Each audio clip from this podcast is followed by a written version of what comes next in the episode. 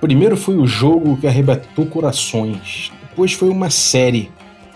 A série de TV no Netflix também conquistou muitos corações, inclusive gente que não tinha jogado. Witcher começou a explorar outras mídias e começou a se dar muito bem com isso. Aí veio o RPG do Witcher. Veio pela Talsorian. Veio lá pela grande house aí que fez o Castle Falkenstein e outros jogos icônicos também. E aí você pega aquele jogo, um zilhão de perícias, um design um pouco datado, por assim dizer, que recebeu muitas críticas da comunidade, muita gente acabou não colando no jogo por conta disso. Gente que tinha tudo para engajar com o RPG do Witcher.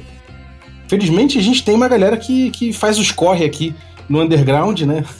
os, nossos, os nossos desenvolvedores, os nossos indies, nossos game, game designers indie aqui, estão sempre dispostos a dar uma mãozinha para a gente poder experimentar o Witcher como ele merece.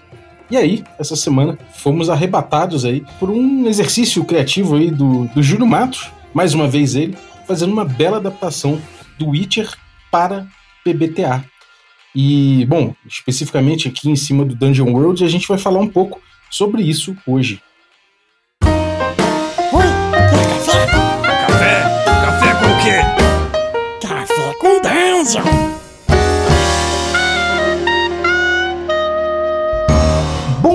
Dia, amigos do Regra da Casa! Estamos aqui para mais um Café com Dungeon, na sua manhã com muito RPG. Meu nome é Rafael Balbi e hoje eu estou aqui bebendo meu café delicioso aqui da Ovelha Negra enquanto assisto a série de Witcher e fico pensando, hum, tava muito tempo a fim de jogar esse, esse universo aqui e agora eu tenho uma chance.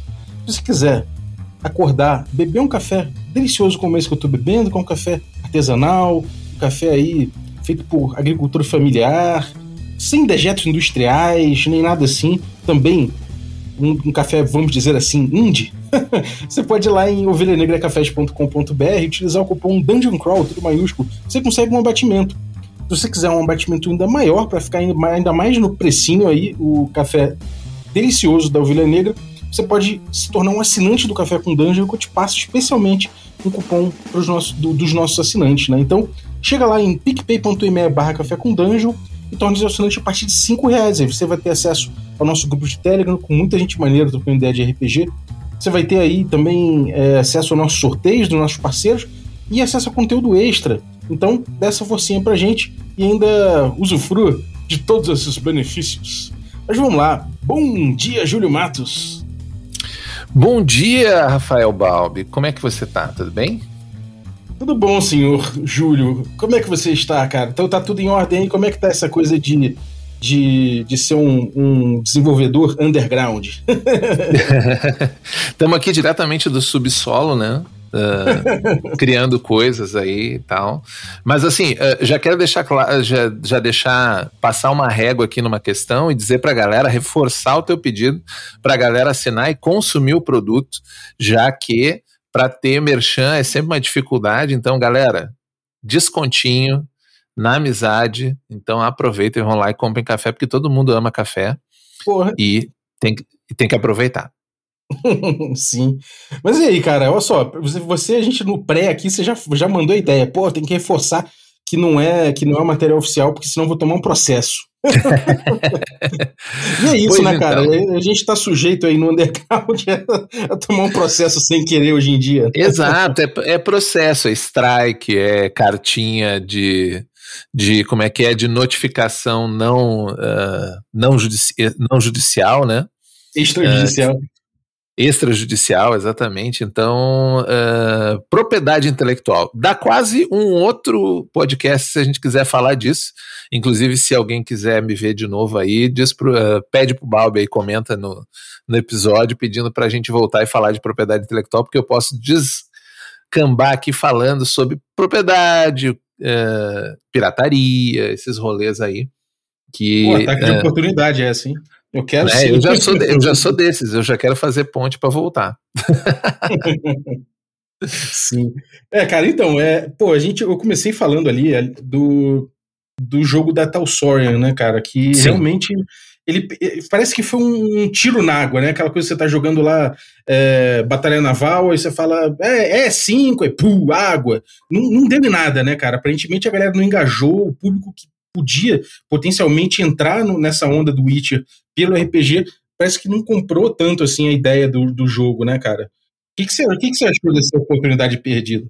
É, eu acho que tem uma, tem uma coisa que existe o público grande de RPG, a grande maioria do RPG, tem um, um, um range de opções que ele já experimentou, que ele conhece, que ele gosta, uh, um pouco mais limitado. Não, não no sentido disso ser ruim, né? De limitado ser ruim, mas é porque a pessoa está satisfeita com aquilo que ela joga, o tipo de jogo que ela que o grupo dela gosta, e em certa medida tem muita gente, às vezes que a gente até não alcança, que não está na internet, que está na sua casa, que tem o seu grupo, que está jogando o mesmo jogo há muito tempo, tem as mesmas referências, joga os mesmos tipos de jogos. Então eu enxergo um pouco essa aposta da tal Soren de pegar o sistema deles, que já tinha muito tempo lá, desde o Cyberpunk, 2020 e só trazer um pouco era uma aposta no público deles, né? Vá, vamos pegar um, um, uma uma IP forte que já está bem bombada, que como você falou na introdução, uh, The Witcher foi Uh, na, uh, não nasceu do jogo, né, mas teve uma, uma extensão global maior por causa dos jogos e que uhum. acabou motivando as pessoas a conhecer os livros e conhecendo os livros, agora veio a série e tal. Uh, então eu acho que o motivo pelos quais eles terem feito o, o, livro do jeito que eles fizeram tem um pouco a ver com isso. Tipo, uma aposta num público cativo, essa galera que tá aí. Mas você vê que hoje, no público que a gente tem mais acesso, que é a galera que tá na internet, principalmente aqui no Brasil, a galera tem acesso a outras coisas, a galera vê outras possibilidades e nem todo mundo acha tão legal. E nesse todo mundo não acha tão legal, acho que é meio natural a galera né, o clima de vou fazer uma adaptação para o jogo que eu gosto é meio natural, assim, é meio. Todo mundo deve ter N adaptações particulares de DD, uhum. por exemplo, de Witcher para DD, que o cara usa lá na mesa dele. E eu acho isso super uh, uh, tranquilo. Mas o que a gente que gosta, que é desenvolvedor independente, que gosta de fazer com jogos, que é ter um sistema que se adeque melhor àquilo que com a proposta de jogo, né, que o sistema evoque o jogo, você vai jogar, você vai ler, por exemplo, eu nem cheguei a jogar, eu li o, o, o sistema The Witcher, você não enxerga ali como que eu vou chegar numa história que eu li no livro, ou que eu vi na série, ou até mesmo que eu vi no jogo, que, é que o jogo, é, o jogo já é outro rolê bem diferente, né? Até porque lá o Geralt no jogo ele é um canivete suíço, né? E, é, ele faz tudo bem ótimo, ele é otimizado, né? E não tem espaço para você ter outros nichos, né? Porque como você que gosta muito do, dos D&D clássicos, RPG é sobre proteger nichos e distribuí-los entre as pessoas, né? Que vão jogar. Sim. É, para que eles formem um grupinho e vão lá. Então, me parece que o jogo original não consegue propor essa experiência, e aí você vai jogar The Witcher e você começa a brigar com o sistema, que é o que acontece sempre que você resolve jogar A com o sistema que não foi feito para jogar A, que foi feito para jogar B, ou C, ou D. Uhum. É, isso é uma, é uma ilustração, eu acho, muito interessante de uma coisa que se fala muito no, no meio do game design, né, que é justamente que, é, que o sistema importa e que você pode patinar um pouco para vivenciar um tipo de narrativa se você está com um sistema que não, não, não, traz muito aquilo, né? Então, para mim, eu imagino que para a maioria das pessoas, né, é, você teve um momento que você pegou aquilo ali, leu e falou, cara, isso não vai nem ver mesa, né? E, e realmente é, é, difícil achar assim um, um, um, caminho por onde seguir, porque eu, eu particularmente, eu enquanto mestre e, e como eu falei, a brincadeira aqui é que eu criei esse negócio para eu jogar, né? Só que hoje com a maravilha da internet você pode criar uma coisa para você jogar e distribuir para as pessoas e todo mundo poder aproveitar, poder dar pitaco também, distribuir com outras pessoas, se as pessoas te ajudarem a melhorar. Antes você fazia uma adaptação, você jogava com a sua, sua turma, você funcionando para o seu jogo estava bom,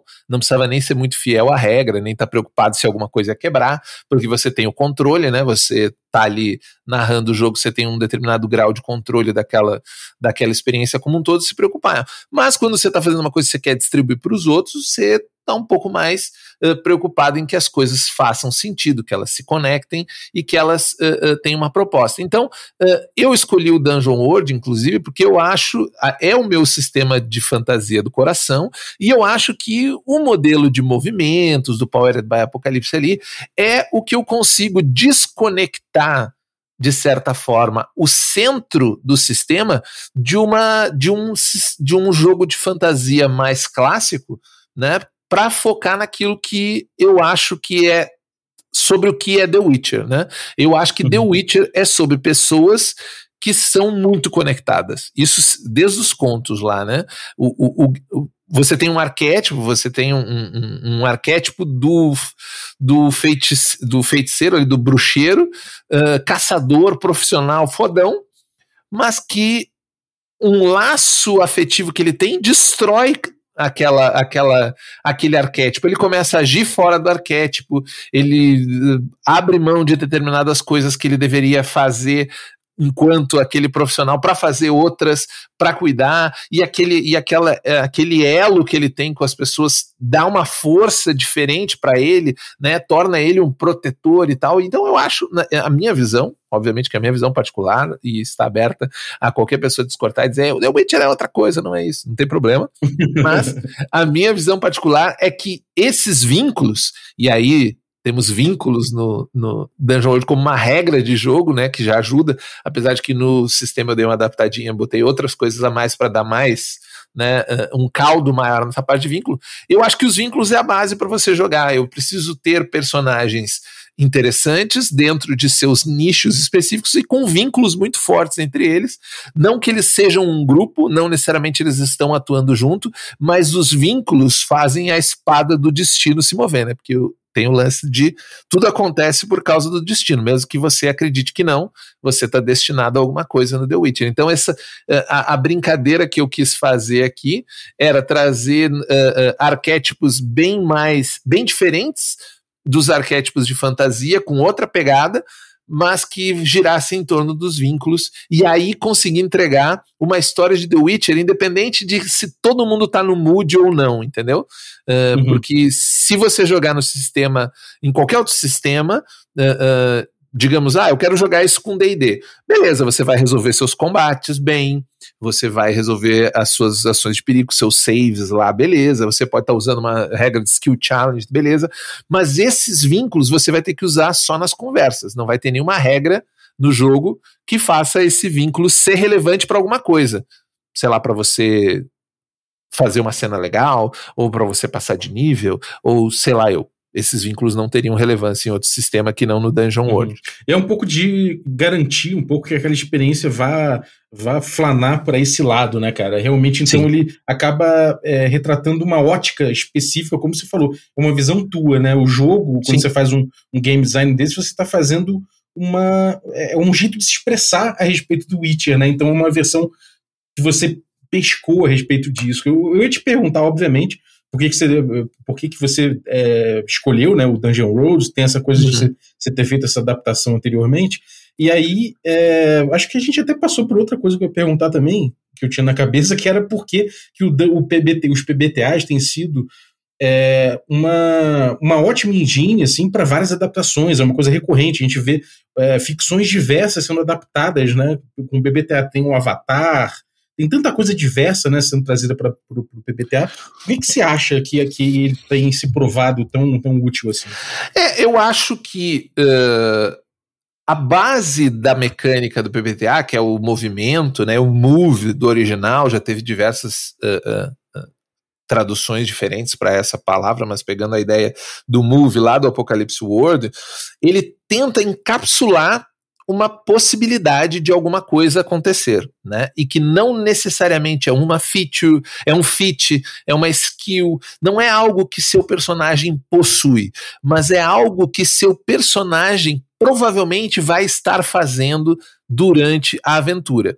Até a gente brinca lá no game design, eu sou o chatão que sempre pergunta: "Ah, mas e aí? O que que, teu, o que que os jogadores vão fazer com os personagens durante o jogo?" Que isso é o mais importante para qualquer jogo.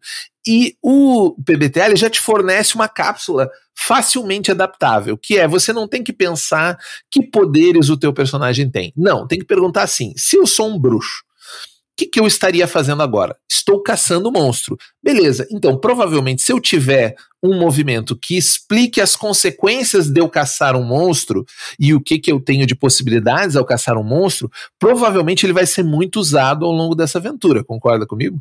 Uhum, completamente. Né?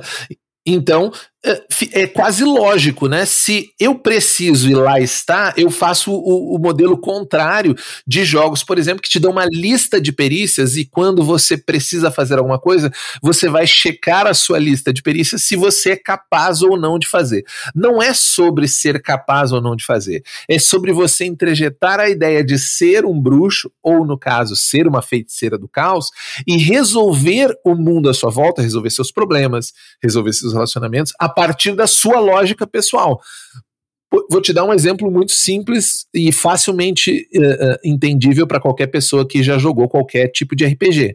Abrir uma porta. Né? Existe, inclusive, em alguns D&Ds, eu não sei se nos mais atuais tem, o famoso forçar barras lá, né? Se não me engano, é, é, é uma é, tinha o Open Doors, né? Só Isso. antes, aí depois virou Open Doors, Band Bars, Lift Gates, essas paradas assim. Exatamente. Assim. Ou seja, você tem. Para que, que você tem uma regra para abrir portas? A galera gosta de falar muito da regra de cavar buraco, né? Mas ninguém fala da regra de abrir porta. Para que você precisa uma regra? Porque abrir portas, forçar barras, é algo que você espera que os jogadores façam, porque eles vão entrar em masmorras, eles vão invadir locais, é algo esperado para ser feito. Então, você precisa ter uma forma de resolver isso. Então, se seu jogo não tem formas de resolver aquilo pela perspectiva do personagem, então vamos pensar o seguinte: abrir porta para um Witcher pode ser forçar a porta, pode ser chutar a porta.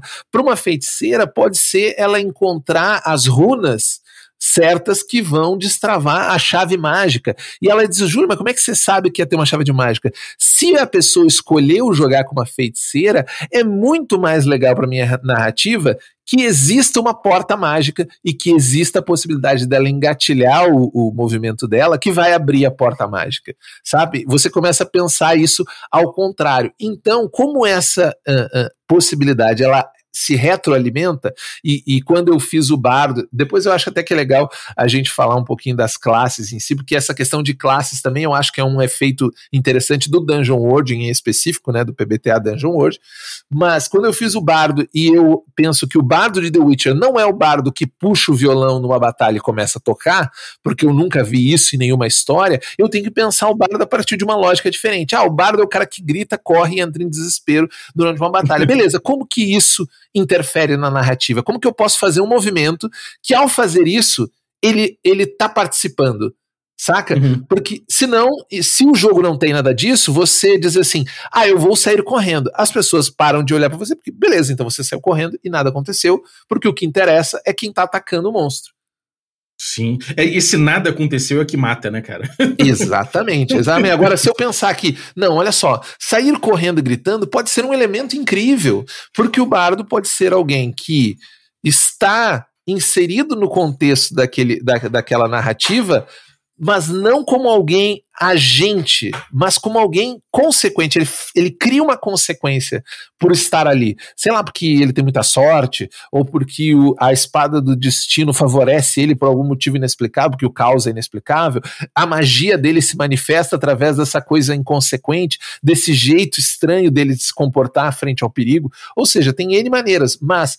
Uh, quando você propõe um tipo de narrativa, você tem que fazer com que essa narrativa se conecte ao que ele vai rolar, ao que ele vai jogar. E aí eu acho que no PBTA é fácil de você encontrar essa relação. Bem, eu, por exemplo, eu acho que precisa muito mais conhecimento de game design para você criar um fit bacana, equilibrado e que funcione para impulsionar a tua narrativa em um D&D 3.0, falando de um jogo que eu conheço, né? Porque os D&Ds uhum. mais... Né? Mas se eu pensar lá no D&D 3.0 que eu jogava, muito difícil eu criar um feat que não quebrava todo o jogo e ficava poderoso demais. Uma torre de, carta de, de cartas, né, cara? Exatamente. No, no Dungeon World parece que não. É, no, no PBTA parece que você mexe com aquele movimento com mais facilidade, ele entrega o que você quer e ele não avacalha o jogo. Por isso eu Sim. acho que ele tem sido usado de forma tão recorrente para alguns. E eu acho que nem ele funciona tão bem para todos os jogos. É alguns jogos que ele encaixa melhor. Uh, até eu gosto de dizer que eu vejo o, o, o, PBTA como jogos muito cinematográficos, no sentido cinematografia, bem aquela câmera na mão, aquele jogo em que o, o narrador parece que tem uma câmera e vai uh, uh, passando pela cena e uma hora ele dá um close em alguém e aí agora seja, né, é o teu momento. Aí eu dou o close uhum. no outro, não importa se ele está lutando, se ele está conversando, se ele está fazendo uma proeza, não importa. É, é, meio que esse estilo ele funciona bem. Agora, se o jogo é diferente, se é um jogo mais tático, acho que ele não funciona. Se é um jogo mais investigativo, acho que ele funciona menos ainda, por exemplo. Não é a vibe uhum. dele. Uhum. É, e tem essa coisa de ser uma máquina de tropos, né? Isso. Ele, ele, ele, ele, facilita muito você buscar um tropo específico e meio que dá esse, esse, esse, ó, é o momento agora. E aí você já tem até o nome, né, cara? O nome dos movimentos é muito evocativo. Então, eu acho que é, ele brilha muito quando você vai fazer adaptações específicas, né? Do tipo, eu vou fazer uma adaptação dessa franquia aqui né, com, é, com esses tropos específicos, com esses momentos, eu acho que realmente. É, porque, é, por exemplo, se pegar um que, você, que eu sei que você fala que você gosta, a última vez que a gente falou sobre PBTA aqui, você falou do Passion de las Passiones, né? Uhum. Como que eu vou colocar as pessoas no mood de uma novela mexicana? Se eu conseguir, né? Imagina, ah, não, eu sei, mas entendo, mas como que uma, os, os tropos de uma novela mexicana vão interferir numa narrativa a ponto de eu dizer isso foi uma novela mexicana, isso não foi uma, uma, uma, uma cena qualquer, que, ou que, ou que, pior ainda, que eu precisei que uh, os players fossem muito atores e introjetassem mais personagens. Não, cara, isso se resolveu pela rolagem, se resolveu pelo engatilhar no movimento. Isso que eu acho fantástico nesse, nesse arcabouço é. de regras do PBTA, né? Sim. E agora voltando pro Witcher um pouco, né? É, é, como é que foi a tua relação com o jogo? E como isso te levou a fazer uma decupagem é, específica né, a respeito do, desse universo. Você, você teve aí o jogo, você teve a série, você até falou que a, a segunda temporada foi o gatilho, né, para você fazer o, a adaptação, Sim. mas você lê os livros, como é, que, como é que foi a parada e como é que é, esse multimídia acaba afetando essa decupagem que você faz? Então, eu era fanático pelo jogo, desde o 2 lá, o Assassins of Kings, eu comprei na pré-venda, Uh, do tempo que comprar jogo de computador, a gente comprava o CD, não sei se você lembra, a gente comprava o CDzinho. Existia uma coisa, jovens, no seu computador chamado drive de CD, que agora Sim. nem, né, não, não existe mais, é né, o velho detector. Antes uh, da cultura dos DLCs, né? Exatamente. Não, a gente até baixava o DLC, mas era uma coisa muito rara. Você precisa ter uma conexão Pontual, muito... né, cara? Ou, ou, e, e, e, ou você comprava o CD do DLC, né? Que vinha o DLC Sim. em CD também. Então, desde lá eu gostei. O The Witcher 3 joguei pra cara. Comprei no computador, depois comprei de novo no, no PlayStation quando saiu a versão com todos os DLC. Dei muito dinheiro pra CD Projekt Red para eles chegar nesse desastre que foi o Cyberpunk, mas não vamos falar sobre isso agora. é, é, papo para outro momento, né? Mas uh, sempre tive essa relação, não tinha tanta relação com os livros, né? Cheguei a ler algumas histórias em quadrinhos também de The Witcher, mas sempre gostei muito. Jogava Gwent, joguei aquele jogo de que é o Gwent estendido lá, o Thronebreaker, que você uh, lembra. E eu tenho uma primeira adaptação do Bruxo como classe Dungeon World de quase 10 anos atrás, quando eu joguei The Witcher 3, que tava Caramba. lá é, foi a primeira vez que eu tenho. Tava, tava bem nada a ver, assim, porque é muito baseado no jogo. E no jogo uhum. o cara é muito canivete suíço, né? Então, tipo, se Sim. você jogasse numa mesa com o Geralt, você roubaria a cena com toda certeza, porque você tem resposta na sua ficha para quase tudo, né? Tipo, você tem tropa ali para Estamos lutando, eu tenho tropa social, eu tenho tropa, é, monstro, eu tenho tropa. Tipo, os outros personagens não teriam momentos de brilhar e a câmera ficaria muito fixa. Né? Então, acho que aquela primeira versão não, não era muito boa. E quando eu entrei para secular, eu estava catando conteúdo, eu até uh, fiz uma adaptação, fiz um, um digamos assim, uma, um, uma memória ali, retrouxe ele de volta, dei uma ajustada quando estava para sair a primeira, uh, a primeira a primeira temporada da série. E agora, e a, e a galera falou, falava muito, dizia, pô, que legal, a gente recebeu. Uh, a gente recebeu no site lá comentários da galera dizendo, pô, seria legal ter mais conteúdo, The Witcher é, é legal. E quando renovaram a série, né? Porque tem essa coisa, né? A gente, ah, gostei pra caramba da série, incrível, história fantástica, cancelado que o Netflix né, é o rei de cancelar a série, né? Renovaram a série, ficou essa coisa de, poxa, queria jogar, queria fazer uma campanha, e ficou aquela sensação. Quando eu assisti toda a segunda a segunda temporada e me pareceu que ficaram mais bem marcados ali o que, que era o bardo, né, quem era o Jasker, o que, que as, as feiticeiras do caos faziam. Eu falei, cara, acho que agora é a hora de eu sentar e botar minhas ideias no papel. E aí eu disse assim, galera, vou fazer um no Twitter lá e começou, pô, gosto, pô, tem interesse. E aí até fui ver essa coisa do, do que, que a galera não curte o The Witcher original, o livro, né? Eu não tava não. muito inteirado disso, né, que a galera, mas fui vendo e apareceu um monte de gente me dando reply, me mandando mensagem, caralho, é muito, muito ruim o jogo, eu já joguei. Eu falei, cara, eu li, não gostei muito, mas nunca joguei, não sei se é bom, se é ruim, não gosto de dizer se o jogo é bom, é ruim, se eu não joguei mas a galera falou, e isso foi meio que um incentivo, assim. E aí, meio que eu tinha o bruxo, né? E eu precisava de, de completar esse arcabouço, né? E essa coisa dos vínculos já estava na minha ideia. Aí comecei a encaixar, e aí eu fiz uma brincadeira um dia. Ah, eu acho que o bardo do The Witcher tinha que ser assim, assim, assim. Que não tem nada a ver com nenhum bardo de nenhum outro jogo. E alguém, pessoas deram feedback positivo, acho que o Dan Ramos falou, pô, eu achei legal essa ideia, me mandou mensagem, eu mandei mensagem, dei-me para eles, mais umas pessoas, e aí fez ali uma massinha crítica de gente, eu falei, ó, se eu fizer, já tenho quem teste, já tenho quem dê pitaco, porque o grande ruim de game design é isso, né, é você ter quem, quem lhe ajude a, com, a, a revisar e a dar pitaco. E foi assim. Aí, com bastante incentivo, acabei me dedicando a, a, a criar e, e, a jogar, porque eu queria jogar, né? Então, montamos um grupo, jogamos já algumas sessões. Tem que fechar a campanha, a, campanha uma campanhazinha pequena, mas muito legal que a gente jogou, que voltava a, a é, o o mote da campanha é As Noivas de Novigrad, né? E eu peguei as noivas de Copacabana e adaptei para uh, Novigrad. Você vê que eu, que eu sou do tipo da pessoa que não tem nenhum preconceito com novela. uh, né? Miguel uh, Falabella, né? É, Miguel Falabella. Inclusive, o assassino, uh, espero que a gente já tenha terminado quando uh, a campanha, quando isso aqui for pro ar. o assassino tem a, a fisionomia do, do Falabella. É um vampiro, né? E ele tem a fisionomia do Falabella. Porque para mim o Falabella é um vampiro, né? Nunca vi ele de dia.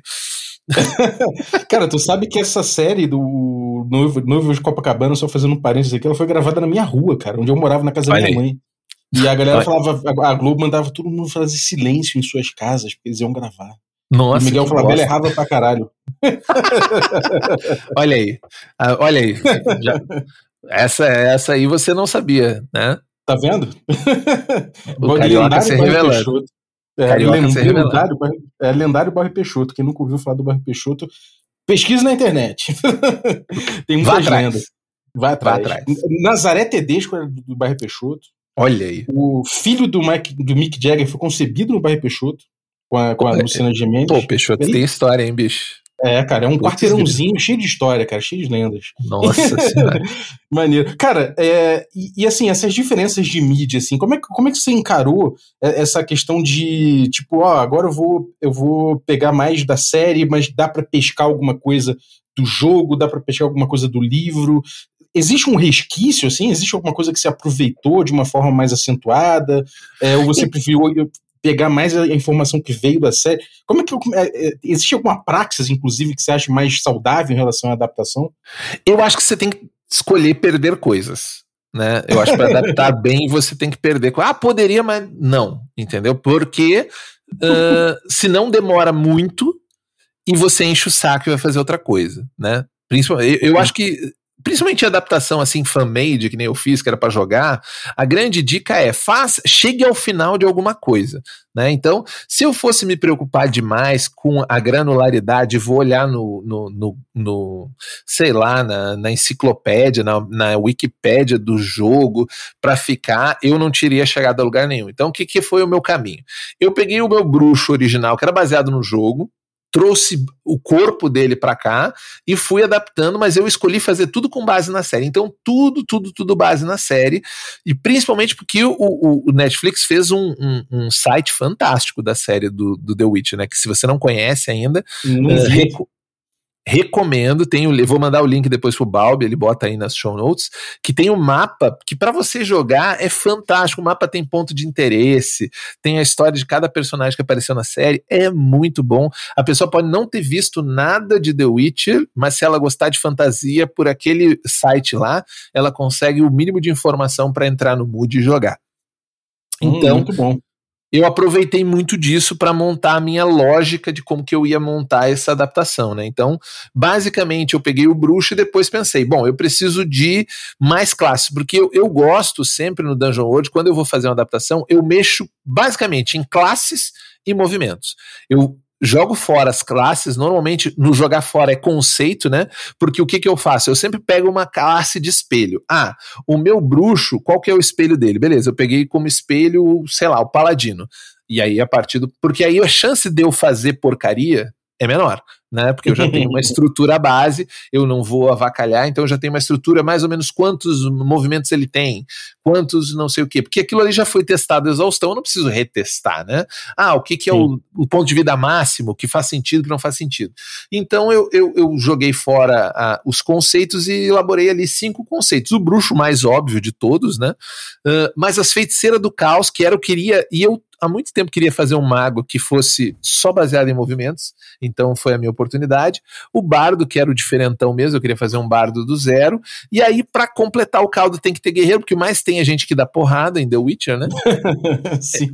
A porradaria é certeza absoluta em The Witcher, mas eu queria uma coisa que fosse diferente, então a lutadora no aqui no nessa adaptação ela tem quatro facetas que você pode assumir você pode ser um soldado você pode ser um arruaceiro que é né a pessoa que dedicada a, a, a brigar Uh, você pode ser um, um, nobre da cavalaria, né? Que tem, tem os nobres lá na série, inclusive aparece um nobre lá, que a Yennefer está acompanhando na primeira temporada, e tem o, um vigilante que é quase um batedor, assim, alguém que vai na frente, que busca, que é especialista em arco e por aí vai. Então, tem essas opções, e tem o espião. E o espião é um rolê que aparece pouco na série tem uma, uma, uma, pitadinha ali de o que, que os espião fazem, mas o cenário de The Witcher é recheado de espião. É basicamente. Uhum. Você pode estar lidando com qualquer pessoa e ser espião. E o espião eu quis criar um mímico, né? Aquela pessoa que você jura que ela é um Witcher, mas ela não é, ela é um espião. Você jura que ela é uma feiticeira, mas ela não é, é uma espiã. Então, a brincadeira do espião é ser um falso multiclasse, porque ele tem acesso a todos os o, a, a, diversas habilidades de outras classes, né, daqui das classes, mas não é para efetivamente usar o que a classe faz. É para quando ele mimetiza aquela classe, ele conseguir engatilhar aquele movimento. Ah, quando eu finjo ser, eu consigo, porque eu sou muito bom, eu treinei pra caramba, eu consigo impressionar as pessoas e fazer de conta que eu sou. Essa, essa, esse playbook tá muito bom. Os movimentos avançados são quase um prenda-me se for capaz. Exatamente. Eu sou um bruxo, eu sou uma feiticeira, eu sou um bardo, eu sou um lutador. É muito bom, cara. E, bom, hoje que a gente tá falando aqui dos movimentos de cada playbook, é... Pô, a gente podia fazer um highlight maneiros, assim. O que, que você achou de movimento, assim, que, o coração de. Um movimento que você poderia falar, esse é o coração desse playbook. Você teria algum para falar de cada classe, assim? Acho que sim, acho que sim. Acho que do bruxo são os sinais, né? Uh, por mais que a magia do bruxo seja simples, a forma com que ele usa pro sistema é mais complexa, porque o bruxo sempre aparece usando todos os sinais dele, né? É, é, tipo, as magias que ele usa, ele sempre usa todas. Mas a gente sabe que no RPG a gente tem a maldita progressão, né? Ninguém é. Apesar de. Até, Dungeon World, os personagens nível 0 são muito fortes, nível 1 um são muito fortes, né? Em relação a qualquer outro personagem, uhum. do que eles são capazes de fazer. Mas o bruxo é ainda um pouco além.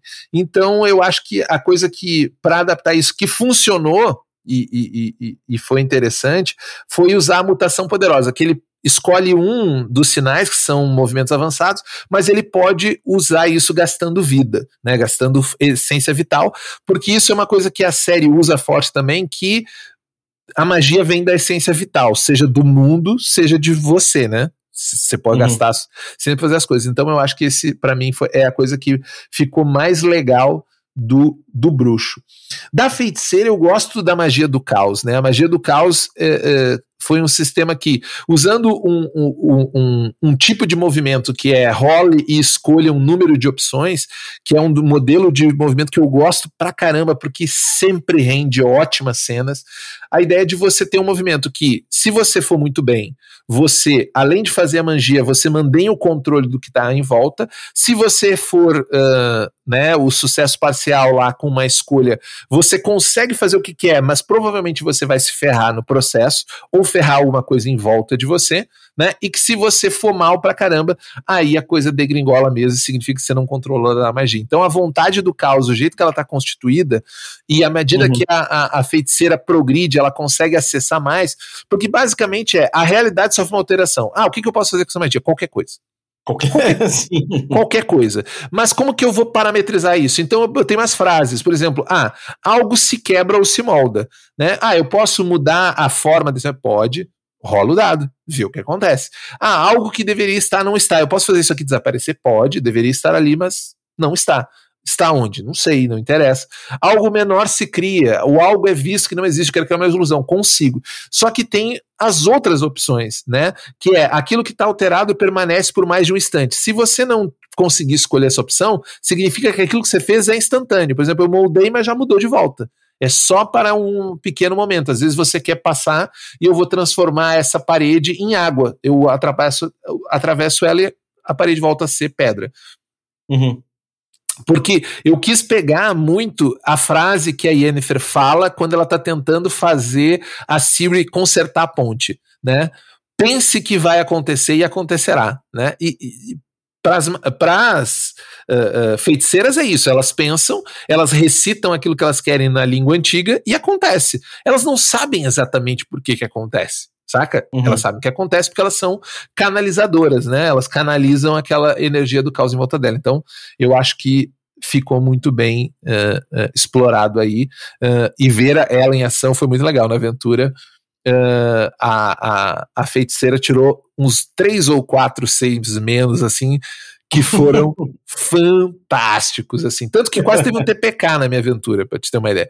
Não teve porque na hora que uh, na, na hora final ela conseguiu rolar um 10 mais e a feiticeira meio que salvou o dia, mas estava todo mundo estrupiado. Para quem acha que né, Dungeon World ninguém morre, nessa aventura quase rolou um TPK. tá vendo? Isso aí, isso aí já então já tem caquita pra você falar quando você for lá no caquita, você já pode. Tem, tem, tem. Isso aí tá, ó, tá garantidíssimo. Aí, Paula, é... Renata já tá aí. Inclusive, inclusive, estou jogando com a Paula e com a Renata, e a Paula é a feiticeira, então eu estava com azar. Ah, então já tá. Daqueles. Uh, um highlight que eu acho bacana, eu gosto muito do, uh, do bardo, porque o bardo ele é um, uma entropia ambulante, né? Ele interfere na probabilidade. Então, sempre que ele está indo contra aquilo que se espera, por exemplo, ah, numa luta, eu estou correndo de uma batalha, eu estou gritando de pavor, eu estou tentando ignorar, ele vai rolar e ele pode fazer com que o fato dele estar ali o inimigo não consiga fazer o que quer, o inimigo tropeça numa coisa, aquilo que todo mundo está buscando vai parar na mão dele. Aquele clássica cena do final lá que o, ja, o, o, o Jasker tá tentando ajudar e só faz merda o tempo todo, mas essa merda de alguma forma ajuda, sabe? Então, uhum. esse movimento do. Eu, eu vejo o Bardo como essa pessoa que não, ele não é um buffer que fica bufando a galera tocando, mas ele uh, interfere no destino da galera de alguma forma, né? Uh, uhum. E até, e, e, uma das coisas legais que eu não pude testar, porque os, os personagens não chegaram, mas a gente chegou a fazer, ele tem um, um, movimento que é o eternizado. Ele pode, se ele criar uma música ou um poema sobre algum dos personagens, ele muda o vínculo com aquela com aquele personagem e ele pode no nos movimentos mais avançados, ele tem a obra-prima. Ele escolhe a música e sempre que ele toca ela no final da, da, da sessão, na hora de encerrar a sessão, ele pode recuperar a vida, ele pode dar buff, ele pode dar mais XP para os personagens que se sente mais motivado, né, entendem melhor o que aconteceu.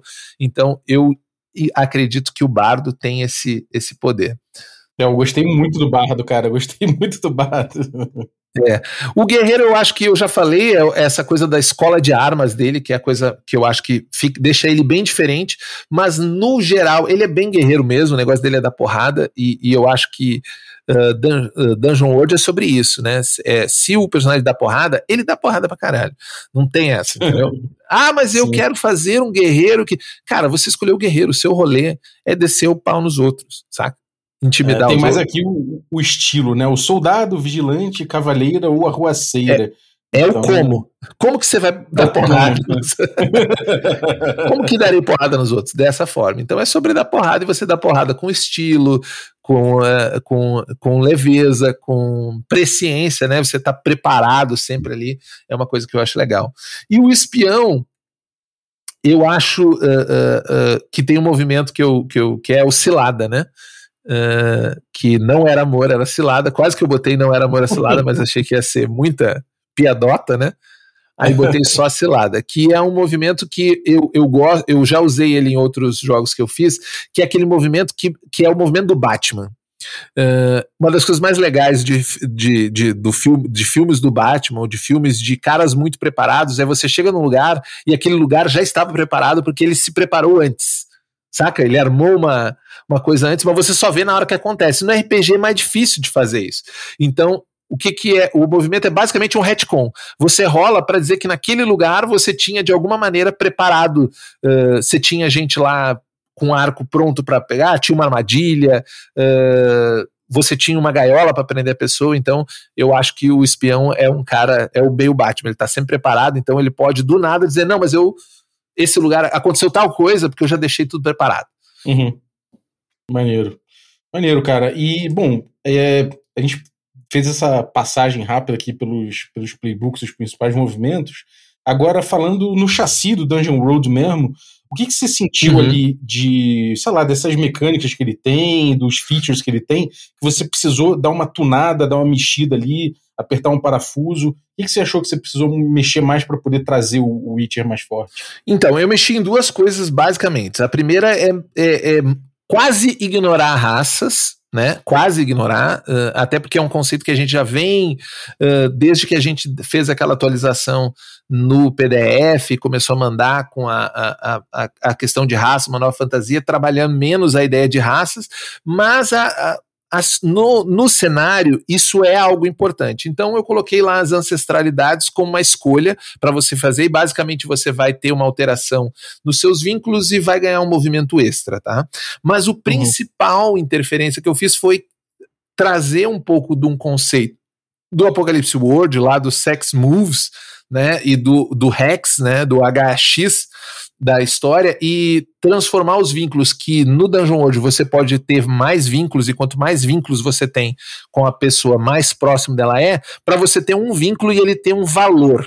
E esse valor de vínculo é uh, o, o que, digamos assim, te aproxima da pessoa.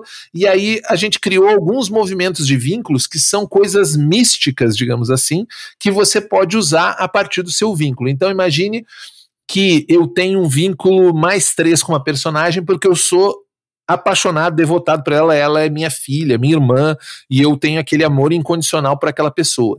Isso significa que quando ela rolar mais vínculo, porque tem alguns movimentos da engine do, do, do Dungeon World que é interferir ou atrapalhar, que você rola vínculo, ela usa o meu bônus, porque aquilo eu dedico para ela aquele amor, não necessariamente para ela, porque no Dungeon World você usa os vínculos que você tem, mas quando você define que vai ter mais três, você está dando uma vantagem para outra pessoa em relação a você. Para ela uhum. interferir com você. Mas aí eu adicionei outros uh, uh, uh, Uh, movimentos de vínculo, que é a trilha do reencontro, que você tiver contato com alguma coisa, você pode se concentrar e achar um caminho, que é um pouco da ideia da busca e de que não interessa onde o Geralt vai, ele sempre acha a Yennefer, a Yennefer é parte da vida dele, então provavelmente o Geralt tem um vínculo mais três com a Yennefer e ela sempre, mas ela não tem com ele, né? É, ela tá sempre sacaneando ele de alguma forma. ele não tem tanta vantagem assim, mas ela, sempre que ela precisa, ela encontra. Ou você enfrentar a própria magia do caos, porque essa coisa da magia ser caótica, o vínculo que você tem com a pessoa uh, pode fazer você quebrar o poder de um, de, da magia sobre você. Então, coloquei a Espada do Destino, é um evento, é, é um, um, movimento desse, de, de vínculo baseado nisso, né? De você poder interferir na magia através do seu vínculo com outra pessoa, e o Ecos do Sangue Antigo, porque é uma coisa que qualquer coisa estranha em The Witcher, pelo menos na série, né? Não sei se nos livros é assim, a culpa é do sangue antigo. Ah, Ciri estranha, é o sangue antigo. Ah, não sei o que, é o sangue antigo. É o sangue, então, o sangue antigo. Eu falei, vou ter que botar o sangue antigo na minha adaptação, né? Que interfere um pouco na hora que você vai morrer, você poder interferir. Porque o Dungeon World, inclusive, tem um movimento muito legal, que é quando você vai morrer, você rola um movimento chamado Último Suspiro. E você vai uhum. barganhar com a morte se você vai morrer ou não. Uma coisa bem etérea mesmo, né? Ah, eu, né, vou, uh, eu vi a luz, a morte veio e me ofereceu uma barganha. E o eco sangue antigo, se eu tiver muito vínculo com a pessoa, eu posso ir lá ajudar ela a barganhar. Agora você imagina. Hum, né, aquele momento que você abraçou lá a pessoa mora no chão e deu aquele bel, ah, vou te ajudar. Você entra em transe, né? E entra no, no, no, mundo lá dos mortos e vai ajudar ela a barganhar com, com, a, com a morte para ela não morrer. Pô, muito legal. Isso dá um significado bem diferente, né, cara, pra, pra parada, assim. Legal. E, cara, como é que é essa coisa do, do dano, né? Você, você botou um, um pouco mais de, de, de, mortalidade. Como é que foi? Como é que ficou isso? Isso. Uma coisa que eu acho que é característica do Witcher é que as pessoas, as, as lutas se resolvem muito rápido. Né? Você pode ver na série ali, toda luta era dois, três golpes e o cara tava deitado, tava morto, ou alguma coisa muito ruim, tirando quando. Acho que o duelo mais que dura mais é do Geralt com a Humphrey ali, mas porque era o clímax né, daquele episódio, eu acho que tinha a ver. Então, na prática, quase tudo aumenta o dano, né? Aumenta uh, significativamente o dano dos personagens. Uh, e isso faz com que eles resolvam muito rápido, mas se ele tiver um 6 menos e o mestre optar por causar dano, pode também ser muito rápido um personagem ir pra vala e não, não funcionar. Então, o que eu queria, na verdade, é que o apesar de ser fantasia medieval, obviamente que é fantasia medieval, tem lutas fantásticas, cinematográfica, divertido e vai, mas eu não acho que esse jogo seja sobre lutar. Então, lutar é sempre uma opção arriscada, né? José, ah, uhum. vou, vou lutar. Eu tenho muitas possibilidades de deitar esse monstro numa rolagem. Mas uhum. ele também tem. ele, ele, também consegue fazer isso comigo. Né? Então, uhum. apesar de eu não ter feito nenhum uh, uh, uh, monstro ali, né, não ter colocado nenhuma opção de, de, de inimigo, o que não me impede de fazer no futuro, né? Se eu me empolgar, posso fazer, porque como eu, eu distribuí como uma planilha, uh, fui muito julgado por isso, né? Que as pessoas disseram, eu vi a planilha já não gostei, eu falei, paciência, não vou diagramar, diagramar é dureza, eu, eu, eu diagramo meus jogos, eu sei que diagramar e ficar bom é, é, é um trampo, e aí demoraria muito mais para sair, e eu ia desanimar do, do da, da, adaptação. Então, soltei na planilha mesmo, só que me permite que eu possa atualizar, possa colocar lá umas criaturas e tal, que eu usei na minha uhum. aventura. Então, uh, uh, a ideia do, do dano e de aumentar as coisas era para colocar essa coisa de eu queria resolver as lutas rápido, né? E, e às vezes Dungeon World, dependendo do inimigo, uh, você precisa de algumas rolagens ali para. Mas se tá legal a, a, a, eu gosto de deixar no controle dos movimentos pesados. Tá legal, Avento? Faz sentido eu, ao invés de causar dano, jogar o cara do outro lado e fazer ele atravessar a parede, vai ser bacana. Eu normalmente faço isso. Mas se a pessoa tá fazendo um negócio que ela tá se enfiando cada vez mais no risco e vendo que tá, aí eu causo dano mesmo e não tem, não tem piedade, não. Sim, a ficção vai dizer, né, cara? Exatamente, é isso que eu gosto, né? Eu gosto que, por exemplo, assim, pô, o personagem tá cada vez mais ampliando a margem de risco dele. É, é, é eu acho que o, o, a, o caos tem que reagir na mesma intensidade contrária. Justíssimo. Agora, é, é, pô, é, você foi, você foi muito. É, você foi muito humilde aí, cara, porque você, pô, tá bem diagramado, apesar de, de estar numa planilha. tá uma bela, belíssima planilha, tem ilustrações para quem curte. Tem aqui, pô, os, os playbooks tem uma carinha com um busto aqui de cada personagem, bem feito, inclusive. Pra dar uma então, ideiazinha, né? É, pô, tá bem feito, cara. Tá, tá, tá diagramado, cara. Tá organizado aqui. Então, não, não seja. duvido, duvido que alguém vai olhar e falar. Ah, não, não, duvido, duvido, duvido. Se alguém não, fizer a pessoa isso, pode é olhar e falar, é uma planilha. Socorro. Tá errado, tá errado. Aí tá, tá errado. planilha tá errado. eu, aí eu brinquei numa live outro dia do, do pessoal lá dos Jogos Imaginários. Agora a Microsoft comprou a, a Activision, a Microsoft comprou o RPG, então vocês vão jogar RPG no Excel agora. Apoio. Maneiro. Cara, legal. Parabéns pela adaptação. Pô, você é um cara que manja muito disso e dá pra ver que você tem muito. que você, você se diverte fazendo, né? Pô, então, é, pô, muito. Uhum. É, dá pra sentir. Então, parabéns pela adaptação. E, cara, quem quiser jogar, quem quiser pegar aí, ou se comunicar, dar um feedback, como é que é aí o rolê pra, pra entrar no, no na onda aí do Witcher? Cara, eu botei para ficar num lugar centralizado, eu botei lá no site da Secular, no laboratório, então se você entrando no, no na parte do blog da, da Secular lá, que é o laboratório, tem o post lá, se procurar por The Witcher Secular, você acha, já testei no, no, no, no Google, funciona. Uh, então não tem erro, e vai estar tá provavelmente o link por aqui também.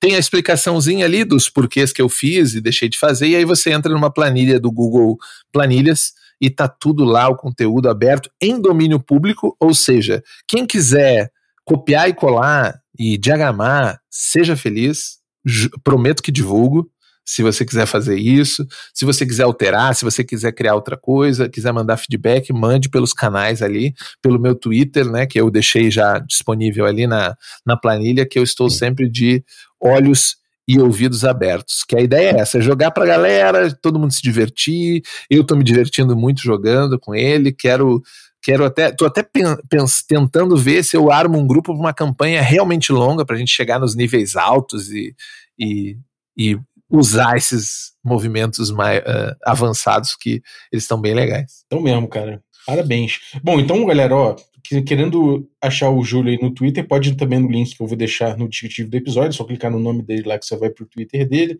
E pro, pro Witcher também. Agora, fora isso aí, cara, tem alguma outra coisa que você queira dividir com a galera? O que você tem aprontado na internet? Conta pra gente. Então, tem meu jogo de ficção científica, Space Opera, lá, o Rebel Rebel, que tá Uh, em fase de playtest, a gente divulgou um playtest aberto, então se você entrar no site da Secular, você vai abrir um pop-up já para você baixar o, o, playtest, então convido todo mundo que gosta de Space Opera, ele provavelmente é o meu jogo grande, por assim dizer, que eu devo lançar, grande, original, cenário original, já estive aqui no no, no podcast falando sobre ele, né, dando um overview uhum. geral.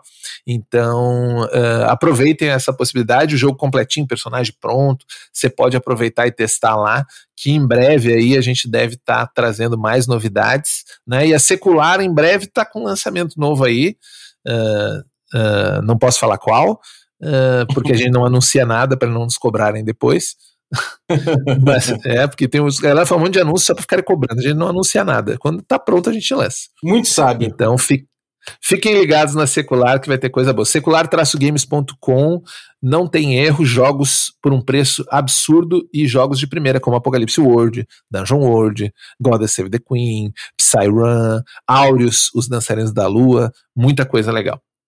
De fato. Maneiro, cara. Parabéns. Vou deixar aí o, o link para tudo isso aí, galera, para vocês poderem acompanhar, poderem é, desfrutar aí de, de, tanto material maneiro que realmente tá de parabéns. Então, obrigado, Júlio. Valeuzaço. Eu que agradeço, Balbi.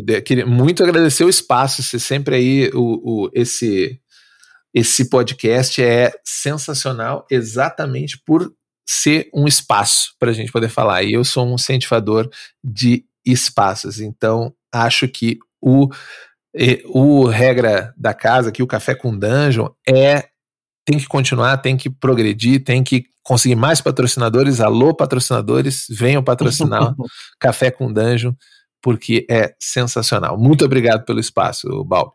Tamo junto, cara. Conte com o espaço sempre. E aí, o Rebel, inclusive, o Rebel Rebel, você querendo trazer aí para fazer uma atualização, porra, só chegar, a gente faz uma atualização, porque quando a gente fez, a, fez o, o primeiro papo ali, você estava ainda desenvolvendo, né? A gente estava uhum. vendo ali tuas dores, aí tuas, tuas ideias, ainda como ia evoluir. Então, pô, chegar numa segunda, segunda etapa, eventualmente uma terceira etapa, pode voltar, cara. Vai ser uma honra ter aqui o, o teu diário de desenvolvimento no Show. café.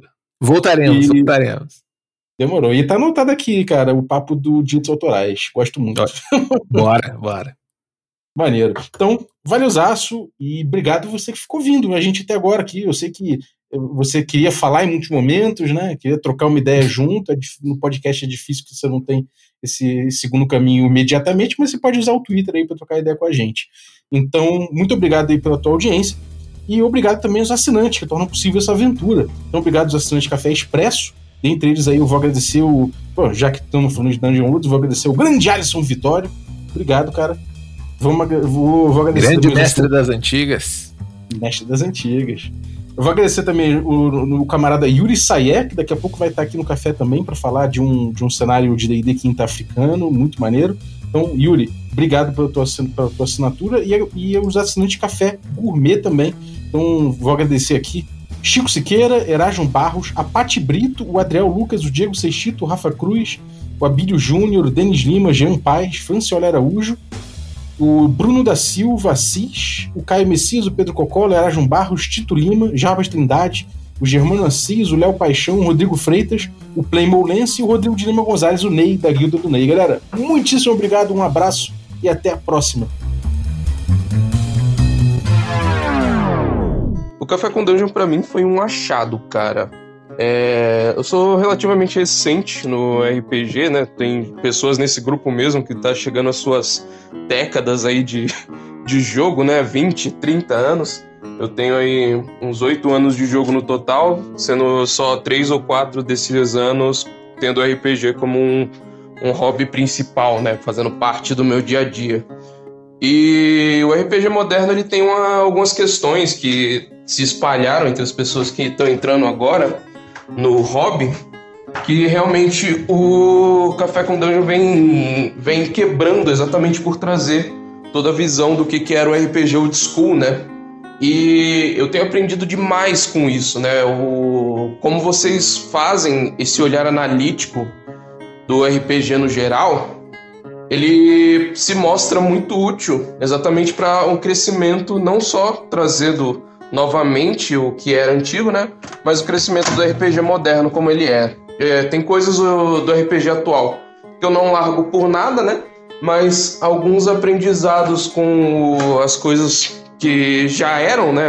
Como as coisas já funcionavam, tem melhorado muito as minhas mesas, né? O Café com Dungeon ele mudou a forma que eu olho o próprio hobby, como eu tenho seguido nos meus próprios jogos é, alterando né, minha própria forma de mestrar, minha própria forma de jogar. Tudo isso aí teve uma, um, grande, um grande papel do que o Café com Dungeon é na minha vida. Eu sou um fã meio recente dele, mas eu já ouvi bastante dele, já absorvi muita coisa dele, inclusive conversando aqui no, no grupo do Telegram. E, cara, é, só, só deixo meus parabéns aí Acho que ninguém, ninguém faz um trabalho tão bom quanto esse aqui, pelo menos no Brasil. E esse foi o Danilo Costa lá no grupo do Café com Dungeon no Telegram. Manda pra gente tua experiência com o café também, como ele impactou o teu jogo ou a maneira de pensar o jogo, que a gente vai reunindo até o episódio 1000 esses depoimentos aqui no fim dos episódios. Os links para enviar isso estão aqui na descrição e pode ser por áudio, por texto que a gente lê aqui, não tem problema. A gente quer só saber o seu depoimento sobre como o café impactou no seu jogo.